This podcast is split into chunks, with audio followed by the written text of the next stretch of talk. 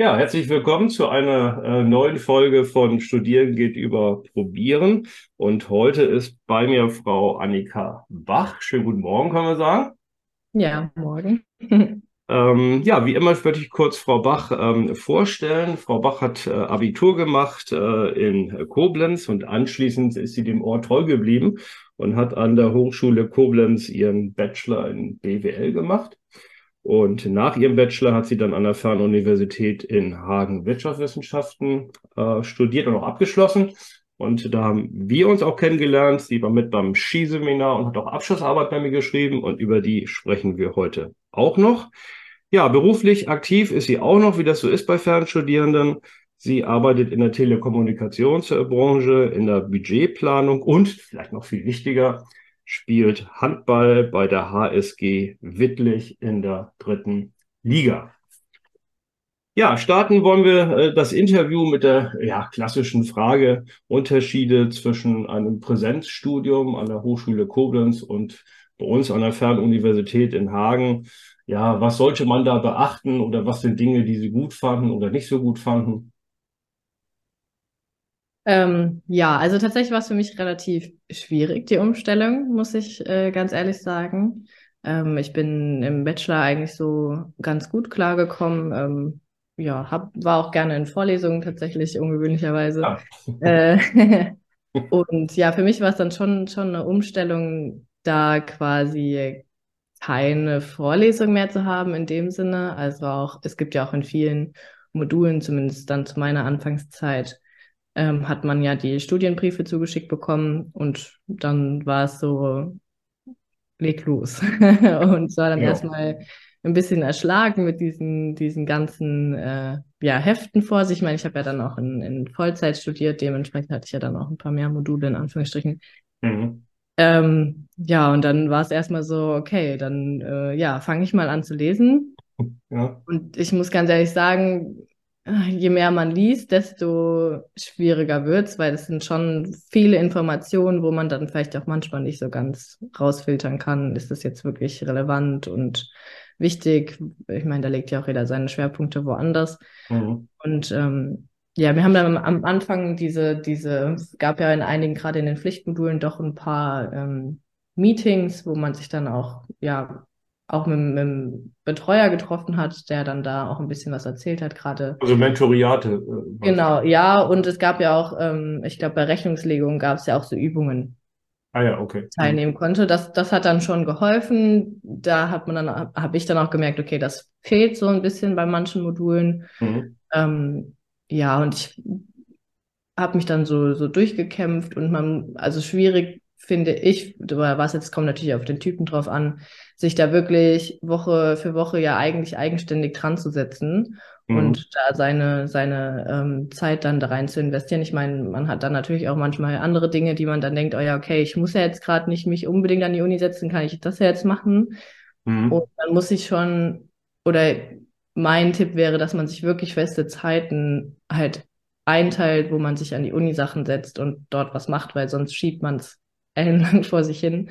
Ja. Das war halt mein Vorteil an der Präsenzuni, weil da hatte ich halt diese vorgegebenen Zeiten, wo ich halt mhm. da sein musste. Gerade dann an der, an der Hochschule ist es ja doch relativ stundenplanlastig. Ähm, ja, das war für mich relativ schwer und ja, für mich wurde es dann natürlich, dann habe ich auch gerne mal was aufgeschoben, ähm, wurde es dann gegen Ende dann auch meistens immer ein bisschen mehr. Deswegen, das sind so die Sachen, wo man wahrscheinlich drauf achten sollte, ähm, dass man das sich gut einteilt. Und ja, es ist, also ich finde es deutlich einfacher, wenn dann, es gibt ja auch manche Professoren oder Professorinnen, die dann Videos online stellen ähm, zum, zu manchen Themen. Ist das eine Hilfe oder ist das, ist das Finde, nutzt man das oder?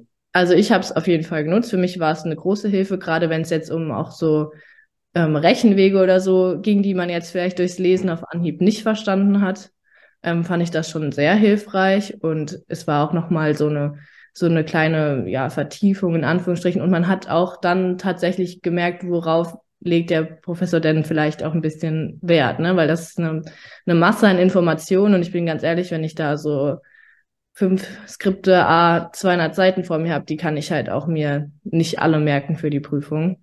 Das geht dann einfach nicht oder kann ich zumindest nicht.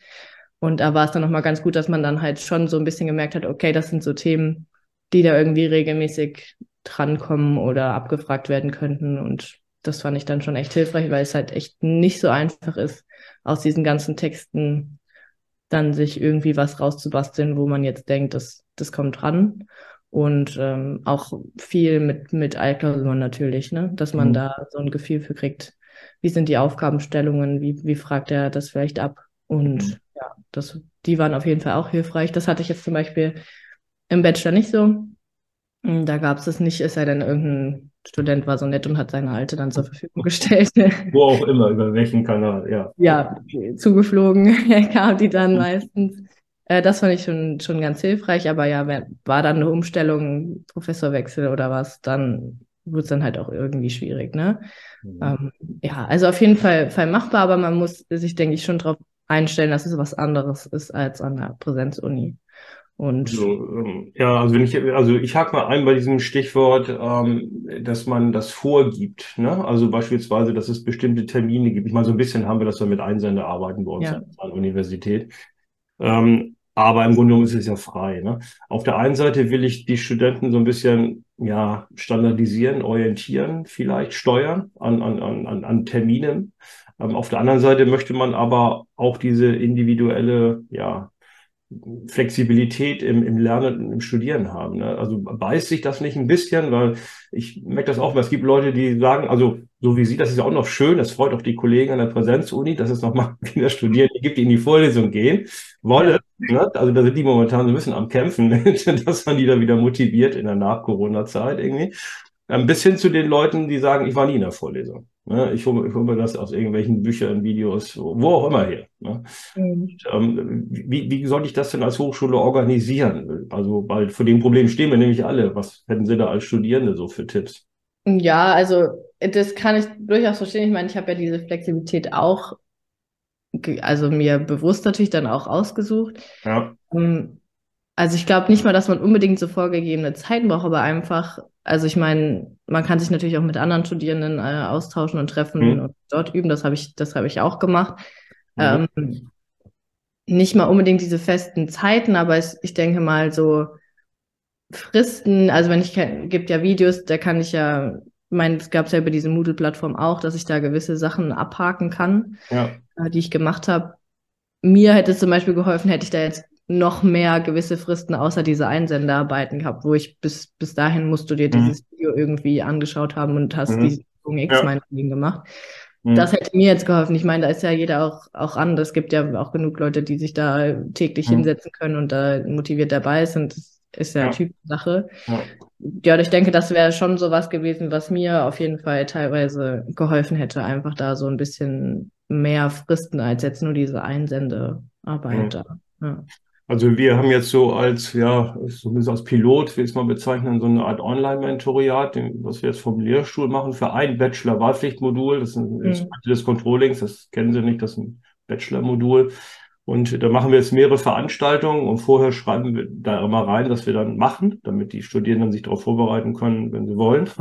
Ja. Dann ähm, machen wir da so einzelne ähm, alte Klausuraufgaben, besprechen die oder ähnliche Aufgaben und äh, zum Schluss gibt's noch einen kleinen Test dann und ein paar Fragen aus unserer Lern-App, BWL Champion abfragen.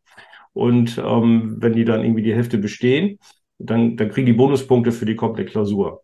Mhm. Also ein bisschen auch, auch Anreize zu schaffen, dass man da ein bisschen mitmacht sozusagen. Ja. Ähm, also das, also wie gesagt, wir versuchen das auch so ein bisschen, was da, das in diese Hinrichtung, in diese Richtung zu machen. Ne? Naja, mal gucken, wenn es erfolgreich wird, letztes bei, bei der ersten Veranstaltung, die war jetzt vor kurzem, da waren relativ viele da. Und aber wenn es erfolgreich läuft, dann werden wir es sicherlich auch ein bisschen ausdehnen, ne? Auf, auf andere ja. Module, ne? Ja, das hat, wie gesagt, hatte ich in manchen Modulen auch, dass dann Übungen angekündigt wurden. Da gab es dann auch vorher Übungsaufgaben. Mhm. Die hat man dann auch schon gemacht, weil man da ja auch dann ein bisschen folgen wollte, ne? Deswegen mhm. war schon ganz gut dann. Aber es gibt halt tatsächlich in den wenig oder jetzt zu meiner Zeit in den wenigsten Modulen. Mhm. Ja, ähm, kommen wir nochmal auf den Punkt vielleicht soziale Interaktion zwischen den Studierenden. Ne? Also ich meine, in dem Augenblick, ob ich den Stoff jetzt in der Vorlesung aufnehme, Ähm, ich konnte das übrigens früher auch nicht. Das ist eine andere Sache. Oder ob ich Skripte lese oder Videos gucke oder Podcasts höre, was auch immer. Ähm, das ist ja die eine Sache. Ne? Aber ich gehe mal davon aus, dass man nicht immer alles hundertprozentig versteht. Dann tauscht man sich mit Kommilitonen aus. Das muss man ja auch in der Präsenzhochschule machen. Da geht es vielleicht ein bisschen leichter. Da kann man sagen, komm, wir treffen uns heute Abend da und da und dann, dann machen wir das. Und ähm, haben Sie dann an der Fernuni die, die, die Kanäle zwischen den Studierenden genutzt? Hm, ja, auf jeden Fall. Äh, tatsächlich auch relativ intensiv. Ich hatte also meine drei, vier Leute, ähm, die auch quasi dann in die gleiche Richtung gegangen sind, also mhm. mein Controlling, die dann auch äh, ein paar Module halt überschneidend hatten. Äh, das hat schon echt ganz gut funktioniert und das war für mich auch immer hilfreich. Was jetzt natürlich für mich in Anführungsstrichen schwierig war, war, ähm, ja, ich hatte natürlich viele, die hauptberuflich gearbeitet haben und das nebenbei gemacht haben. Bei mir war es halt, ich habe es eigentlich ja hauptsächlich das Studium gehabt mhm. und es waren halt viele Leute, die dann halt abends überwiegend Lerngruppen gesucht haben. Und mhm. für mich war es natürlich morgens praktischer gewesen, weil dreimal die Woche Training, da bleiben nur zwei Abende, da muss ich mir ja. jetzt nicht noch dann eine Lerngruppe abends da äh, in den Terminkalender setzen. Äh, das war für mich relativ schwierig, aber ich glaube, wenn man da ja gerade dann um die Abendszeit, Nachmittagszeit ein bisschen flexibler ist, findet man da auf jeden Fall jede Menge Leute, die da auf jeden Fall auch dabei sind. Natürlich startet man meistens dann mit so einer größeren Gruppe, die sich da dann zusammentun und ja, ich bin auch dabei und wir machen auch mit mhm. und dann und dann passt es, aber im Endeffekt bleiben, sind bei mir dann so drei, vier Leute übrig geblieben, mit denen das dann auch echt gut funktioniert hat. Ja. Ähm, also ich hatte dann auch Glück, dass eine sowieso aus der Nähe auch von Köln kam. Mhm. Ähm, also ja, das, also ich hatte damit keine Probleme, man muss sich natürlich dann auch aktiv einbringen, ne? Da, aber wenn man das will, dann klappt das auf jeden Fall auch äh, mhm. auf der Fernuni. Ja. Gut, äh, Sie haben es schon so nebenbei eben erwähnt. Ähm, wir wechseln jetzt mal so ein bisschen das Thema und gehen mal hin zum, zum Handballsport. Wie gesagt haben, dreimal in der Woche Training irgendwie so. Und ähm, dann ein Spiel hat man ja wahrscheinlich auch noch ab und zu mal. Ja. Ähm, wie, wie passt das so zum Studium zusammen? Also ich meine, kriegt man das gebacken? Kriegt man das auch? Das wäre ganz interessant. Kriegt man es auch an der Präsenzhochschule gebacken? Ähm, oder ist das im Grunde eine Sache, die das geht nur im Fernstudium? Hm, ja, kleine Korrektur übrigens. Wir sind äh, abgestiegen letzte Saison. Also wir spielen keine dritte Liga mehr, sondern nur noch Oberliga jetzt. Leider. Ach, okay. Ähm, ja, Gut. aber Training, Training dreimal die Woche ist immer noch. Ähm, ja? ja, also man bekommt es auf jeden Fall mit beiden also mit Präsenz und mit Fernuni hin, wenn man das mhm. möchte. Äh, ich finde es an der Präsenzuni ein bisschen anstrengend, in Anführungsstrichen, weil man natürlich dann hat, okay, du musst jetzt morgens um acht in der Vorlesung sitzen, wenn du das willst, äh, so ungefähr. Und an der Fernuni kann ich dann auch mal sagen, wenn wir jetzt sonntags weit auswärts gefahren sind, wir sind spät zurückgekommen, dann kann mhm. ich natürlich auch sagen, okay, ich starte jetzt irgendwie erst um zehn oder so. Mhm. Ähm, von daher geht das schon. Wie gesagt, ich hatte dann das Problem an der Fernuni, dass die meisten Mitstudierenden dann halt abends sich getroffen haben zum Lernen mhm. oder jetzt auch halt natürlich die ganzen äh, Mentoriate alle abends waren. Ähm, mhm. also sprich, ja. war, war jetzt mal irgendwas Wichtiges in der Uni, wo ich sage, ich muss da jetzt teilnehmen, weil es bringt mich weiter, dann musste das Training halt auch mal ausgelassen werden. Ähm, das hat man natürlich dann so an der Präsenz-Uni nicht nicht ganz so, weil die Termine natürlich alle vormittags liegen. Mhm. Also es hat alles so seine, seine, seine Vor- und Nachteile. Ähm, aber ja, ich so mit der Fernlinie konnte ich meine Sachen natürlich auch ähm, sonntags im Bus, samstags im Bus erledigen. Ich meine, das kann man an der Präsenzuni auch in Teilen. Mhm. Ähm, aber ja, hatte da auch regelmäßig meine ganzen Skripte dabei. Und wenn man im Bus lesen kann, ist das okay. Dann kann man da ganz gut was machen. Mhm. Ja, also auf der Hinfahrt, ne? Auf der Rückfahrt nicht mehr, ne? Oder? Äh, ja, das kommt da, also kam natürlich. Aber das Ergebnis drauf an. an. ja, das kam auch darauf an, um wie viel Uhr man gespielt hat. Ich meine, meistens war es ja dann doch gegen Nachmittag, Abend, dann war es eh zu dunkel auf der mhm. Rückfahrt. Und da war es meistens dann auch zu laut, in Anführungsstrichen. Mhm. Äh, vorher hat dann doch jeder seinen, seinen Unikram gemacht oder ja, still, still seinen Film oder Serie geguckt. Das ist natürlich auf der Rückfahrt dann im günstigsten Fall nicht mehr so.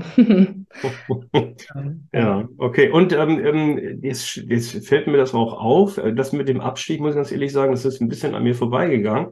Weil das vielleicht auf Instagram nicht unbedingt so großartig gepostet wurde. Weil ich habe es echt nicht mitgekriegt. Aber mir, was mir aufgefallen ist, sind das die hohen Siege, die erklären sich jetzt ja. Wenn man ja. ja, das ist, war auch tatsächlich ähm, ein bisschen, es hat sich ja lange hingezogen, es war auch lange nicht klar, sind wir abgestiegen oder nicht. Es ging ja dann nochmal Wir sind ja dann Neunter bei uns geworden und der Achte hatte dann aber sowieso komplett zurückgezogen. Dann sind wir aber nicht hochgerutscht. Dann waren wir nicht in der, in dieser, es gab halt die achten und neunten Plätze, haben so eine Relegation gespielt.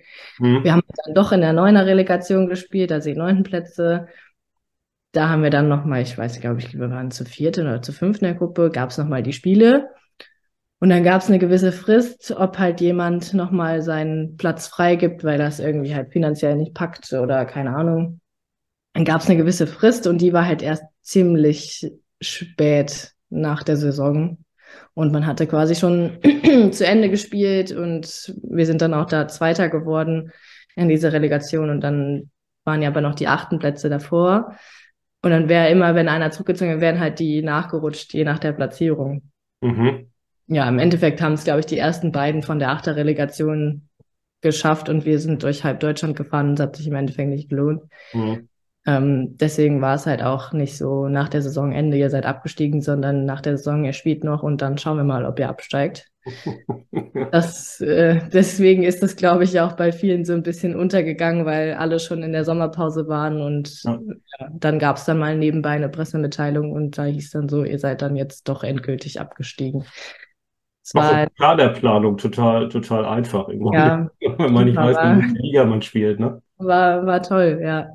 Äh, zum Glück sind bei uns soweit alle zusammengeblieben und äh, ja, treten jetzt halt dann eine Liga drunter an und versuchen da jetzt hoffentlich wieder hochzukommen, aber müssen ja mal schauen, wie der weitere Saisonverlauf noch so ist, ne? Hm.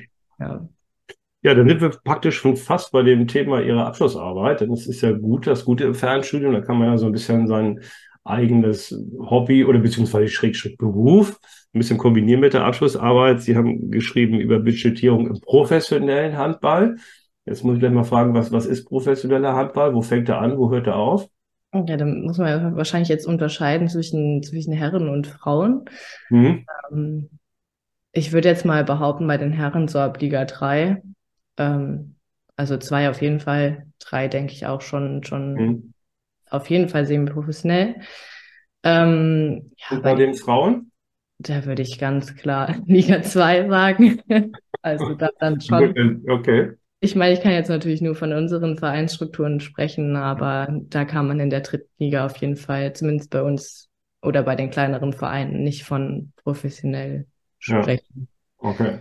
Ja, gut. Es gibt sicherlich auch Amateurvereine, also darunter, die, die sich als professionell bezeichnen würden, und das gibt es sicherlich auch. Ja. Ich würde auch nicht bei jedem, bei jedem ähm, Erst- oder Zweitliga-Verein, Zweitliga-Verein, weiß ich nicht genau sagen wollen, dass sie professionell arbeiten. Aber das, das sind so Ausgaben hier und dort, die lassen wir mal weg. Ne? Grundsätzlich lassen wir das mal so stehen. Ne? Und jetzt schreibt man über Budgetierung. Und dann vor dem Hintergrund, dass man vielleicht gar nicht weiß im Sommer, in welcher Liga man äh, im, in der nächsten Saison dann so spielt, ist denn Budgetierung eher so, ein, so eine Art Fluch, dass ich es auch noch machen muss? Oder ist das eher ein Segen, wo man sagen kann, ja, das, das hilft mir ein bisschen in der Planung? Hm, ja, also ich meine, jeder, also ich kann jetzt nur von, von unserem Verein sprechen, ja. da gibt es ein gewisses Budget und man schaut halt, dass man die Kosten für die Liga drüber oder die als aktuelle Liga auf jeden Fall tragen kann. Und nach unten reduziert sich das dann halt drastisch. Ne? Also wenn wir absteigen, wäre das halt nicht das Problem. Mhm. Ähm, da sind die Kosten allgemein für die Liga, für den Aufwand natürlich sowieso geringer. Das ja. wäre jetzt dann kein Problem. Ähm, aber wenn man jetzt da den Aufstieg irgendwie anpeilt, dann muss man sich schon frühzeitig Gedanken machen, wie bekomme ich das das gestemmt. Ich meine, da gibt es gewisse Regularien, die muss ich erfüllen, mhm. dann einen gewissen Geldbetrag halt aufbringen und ja, das muss schon ordentlich geplant sein. Aber das muss meiner Meinung nach auch dann halt schon deutlich vorher soweit feststehen, so dass dann im Endeffekt hat man Plan A und Plan B und entweder ja. schafft man es und man realisiert das oder dann halt eben nicht. Mhm das so, so kurzfristig daran abzuhängig zu machen, welche Liga man spielt, ich glaube, das funktioniert nicht. Ja. Ähm, Stichwort Regularien und, und Lizenzierung, da, da muss ich ja Unterlagen einreichen. Also ich kenne das so aus dem Fußballbereich, die sind schon relativ komplex. Mit dem Handball sicherlich nicht, nicht ähnlich, äh, nicht anders sein. Ähm, jetzt stellt sich so ein bisschen die Frage, jetzt machen, muss ich das ja machen und ich mache das, weil ich es machen muss. Aber hilft mir das auch für, für die interne Steuerung, also Budgetierung oder, oder sage ich dann, nee, nee, also das ähm, muss ich dann total ändern oder einiges anders machen oder wie sehen Sie das? Also ich glaube, für jetzt einen wirklich professionellen Verein, äh, mit, wo man natürlich nochmal über ein ganz anderes Budget spricht, mhm. denke ich, macht das schon durchaus Sinn. Man hat halt so ein, ja, ein Stück weit auch eine Selbstkontrolle, weil ich das Ganze ja auch vorlegen muss. Ich meine, das muss, äh, die Zahlen müssen in Anführungsstrichen gut aussehen. Ähm, jetzt aber jetzt so einen kleineren Verein wie jetzt bei uns, ähm, ja, dann erfülle ich es halt, weil ich es erfüllen muss. Aber ich mhm glaube in Anführungsstrichen nicht, dass das jetzt irgendwie groß hilfreich für die, für die, für die Planung ähm, ist. Ich meine, da ist es erstmal so, oh Gott, oh Gott, ganz viel Regularien, ja. wir müssen das irgendwie erfüllen. Mhm. Ähm, aber wenn es jetzt wirklich in so einem gestandenen Bundesliga-Verein ist, ähm, da sind ja auch nochmal ganz andere Strukturen. Da denke ich, ist schon hilfreich. Ne? Also es geht ja auch unter anderem, dass man einen Forecast etc. Ähm, einführt. Mhm. Ich glaube schon, dass das äh, ja, da auf jeden Fall hilfreich ist, um da auch so ein bisschen seine finanziellen Sachen ähm, in, in Ordnung zu halten und da auch einen Überblick zu haben, einfach auch während der Saison laufend. Und das äh, glaube ich schon, dass es dann auch durchaus hilfreich ist. Mhm. Wenn ich mir so, so eine Budgetierung mal angucke, eine Planungsrechnung, Schrägstrich, Steuerungs-, Schrägstrich, Kontrollrechnung, ähm, ich das immer so ein bisschen mit dem Fußball vergleiche, da hat man zumindest auf der Ausgabenseite, ja, ja Hälfte oder bis zu zwei Drittel sind dann die Spielerkosten oder die Spielergehälter und der Rest ist drumherum, sag ich jetzt mal, um den Spielbetrieb aufrechtzuerhalten. Auf der Einnahmeseite hat man als größten Posten ähm, die Fernsehgelder mittlerweile. Mhm. Und gerade bei denen, die international spielen, ist es nochmal deutlich größer durch die internationalen Einnahmen. Ähm, gut, Handball wird auch im Fernsehen übertragen, glaube ich, in der erste Liga. Mhm. Ja, das wird bei deinen mittlerweile übertragen. Ja, richtig, genau. Muss man sich dann auch nochmal ein Abo holen. Ja, okay, aber das ist ja, ist ja erstmal, das ist im Fußball ja. auch gang und gäbe, ne? Ja. Also das lassen wir mal außen vor jetzt, ne? Abo, das ist mal in Deutschland nochmal eine ganz spezielle Geschichte. Aber ähm, okay, da hat man jetzt die Einnahmen. Und, und ähm, aber ich würde das mal sagen, beim Handball ist wahrscheinlich die Fernseheinnahmen trotz jetzt dieses Senders wahrscheinlich eher geringer, ne? Ähm, mhm. Das heißt, wo, wo hole ich mir denn im Handball überhaupt die Einnahmen her? Also außer, außer die Halle und die sind ja auch alle nicht so riesig groß. Also wo, wo kann ich denn dann noch irgendwie Geld bekommen für die Finanzierung der Spieler und dem Rest? Also vorweg glaube ich, dass die Fernsehgelder gerade jetzt so in der Herren-Bundesliga schon deutlich zugenommen haben die letzten Jahre, jetzt auch mhm. eben durch diese neuen Plattformen. Ähm, das glaube ich schon, dass das jetzt einen größeren Anteil ausmacht. Ähm, aber bei ja, den, den anderen unteren Ligen äh, da kommt natürlich nichts rein. Ähm, das sind dann alles überwiegend Sponsoren, also mhm. fast ausschließlich Sponsorengelder. Also ich würde behaupten, ja, fast nur. ähm, da ist es, äh, also ich kann jetzt nur von uns natürlich sprechen, ja, wenn da, was da mal so zwei, 250 Zuschauer am, am Wochenende dann da sein, die mhm. zahlen ihre sechs, sieben Euro. Ich ja, das geht aber dann halt auch ja in den, in den Gesamtverein natürlich. Und ja, ja. Man, ich jetzt so als kleinerer Verein wie wir sind, macht man natürlich nebenbei noch irgendwelche Veranstaltungen, wo man dann natürlich versucht, noch ein paar Einnahmen zu generieren. Ähm, oder mal am Spieltag, dass man sagt, wir verkaufen jetzt, jetzt hatten wir es letzten Zeit Glühwein und Martinsbrezel so ungefähr, dann noch zusätzlich, das geht dann in den Förderverein das sind halt so Sachen, äh, worüber man dann nochmal natürlich Einnahmen hat, aber es sind auch jetzt keine, keine großen Einnahmen, ja. Also das äh, sind ausschließlich eigentlich Sponsorengelder. Mhm. Und ähm, wenn ich jetzt so sage, so, so kaufmännische Leitung oder Geschäftsführung ähm, von einem ja kleineren Verein, also ich sage in der ersten oder zweiten Liga, da kann ich vielleicht auch noch Gehälter zahlen, wo, wo ich dann auch gute Leute bekomme, ne, die für das Geld auch arbeiten würden. Aber gute Leute brauche ich auch darunter, ne? aber ich kann, kann eben nicht die entsprechenden äh, Gehälter zahlen. Also lebt denn da viel vom, vom, vom Ehrenamt dann? Aber anders kriege ich das wahrscheinlich gar nicht gestemmt dann. Ne? Ja, auf jeden Fall. Also ich ich weiß, wir haben eine FSJlerin im Verein ähm, und jemanden in der Geschäftsstelle, aber ich, das, der Rest ist alles ähm, ehrenamtlich. Also ich weiß jetzt nicht mehr, ob die Geschäftsstelle ist wahrscheinlich auch ehrenamtlich besetzt. Mhm. Also das läuft nur darüber. Mhm. Das, äh, ja, da kann, da kann man sich keinen Festangestellten irgendwie leisten. Das, das mhm. geht gar nicht. Mhm. Also könnte man eventuell schon, aber die Frage ist, wie viel Nutzen habe ich dann daraus, wenn die Leute das auch ja. so mit Herzblut nebenbei machen. Da kann ich mir lieber für das Geld einen vernünftigen Mittelläufer oder was holen, statt einen Controller oder so. Wenn, wenn man dann Gehalt zahlt, dann äh, ja, bestimmt, ja. Ja, okay.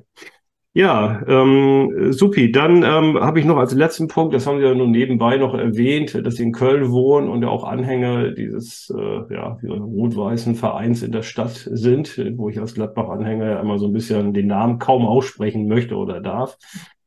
Dieses Jahr läuft es ja nicht so gut. Ne? Ich gucke mal, wir haben jetzt Ende November 23. Für alle, die später nochmal die Folge hören. Ähm, wie ist denn Ihre Prognose so, sportlicher Art für den FC? Ja, schwierig. Also ich muss jetzt zugeben, dass ich in letzter Zeit nicht ganz so verfolgt habe. Ja. Ähm, Recht. Ja, jetzt nicht, dass ich nur ein Erfolgsfan wäre, aber ich oh. schaue mir dann doch schon mehr Handball an. Hm. Ähm, ja, also schade, kann ich nur sagen. Äh, ich meine, ich habe jetzt gelesen, dass dieses Gerichtsurteil zumindest mal mit der mit der Transfersperre, das äh, ist wohl soweit vom Tisch. Ähm, deswegen denke ich, könnte man da auf jeden Fall auf dem Transfermarkt nochmal ein bisschen aktiv werden, wenn es dann möglich ist. Ähm, ich, Sie meinen, die schaffen die Klasse noch? Das, da wäre jetzt mein nächster Punkt gewesen. Ich gehe jetzt mal da oder ich hoffe stark, dass sie am Ende noch irgendwie die Kurve gekratzt bekommen hm. und äh, das packen, weil ja, nochmal in die zweite Liga runter, das würde schon schon wehtun. Und ich glaube auch, ich meine, so groß verändert hat sich der Kader ja jetzt ja nicht. In Anführungsstrichen spielen sie, glaube ich, nicht an dem Potenzial, was sie eigentlich, oder nicht am Maximum, was sie eigentlich haben könnten. Mhm. Mhm. Aber ja, ich bin, wie gesagt, auch ehrlich, ich habe nicht so viele Spiele in letzter Zeit gesehen und dann meistens auch nur in der Konferenz, da ich jetzt nicht noch ein Abo vom Fußball bezahle. Neben den ganzen anderen Abos, die man so ja. hat. Bin ja. ich ganz ehrlich, habe ich dann meinen Wert doch auf mein Handball-Abo gelegt und schaue mir dann da ein bisschen mehr Spiele an. Ähm, aber ja, die Frauen vom FC im Handball sind zum Beispiel relativ erfolgreich in der dritten Liga. Das könnte man ja dann, dann sich da mal, mhm. wenn man nicht mehr ins Stadion will. Ähm, ich, wie gesagt, ich bin jetzt nächste Woche am 10. Ähm, im Stadion gegen Mainz und dann hoffe ich, dass ich da mal ein bisschen Glück habe. Karnevalsderby sozusagen. Genau, ja, zwei Karnevalsvereine gegeneinander weil bei denen läuft es ja auch nicht ganz so. Mhm. Da hoffe ich, dass man dann mal drei Punkte mitnimmt. Ja. ja. Ja, gut. Äh, dann wollen wir mal schauen, wenn man sich das später anhört, ne, dann kann man ja gucken, wie der Sachverstand von Annika Bach da gewesen ist. Ja. Ich, ich hoffe auch, dass der FC äh, in der ersten Liga bleibt, dann das Derby, auch wenn das diesmal in die Hose ging, oder die, der einzige Dreier, glaube ich, bisher für den ersten FC Köln, haben wir dafür ja. gesorgt. Kann gut sein. Aber, ähm, das, ähm, ich, also ich hoffe wirklich, dass, dass, sie, dass sie in der ersten Liga bleiben. Das, die gehören da schon hin, muss ich wirklich sagen. Also ich möchte auch ungern aus Derby verzichten, ganz ehrlich. Auch wenn es so wenig getan hat dieses Jahr. Ja, äh, gut, Annika, dann vielen Dank, dass Sie mitgemacht haben und äh, alles Gute für die Zukunft. Ne? Danke Ihnen auch.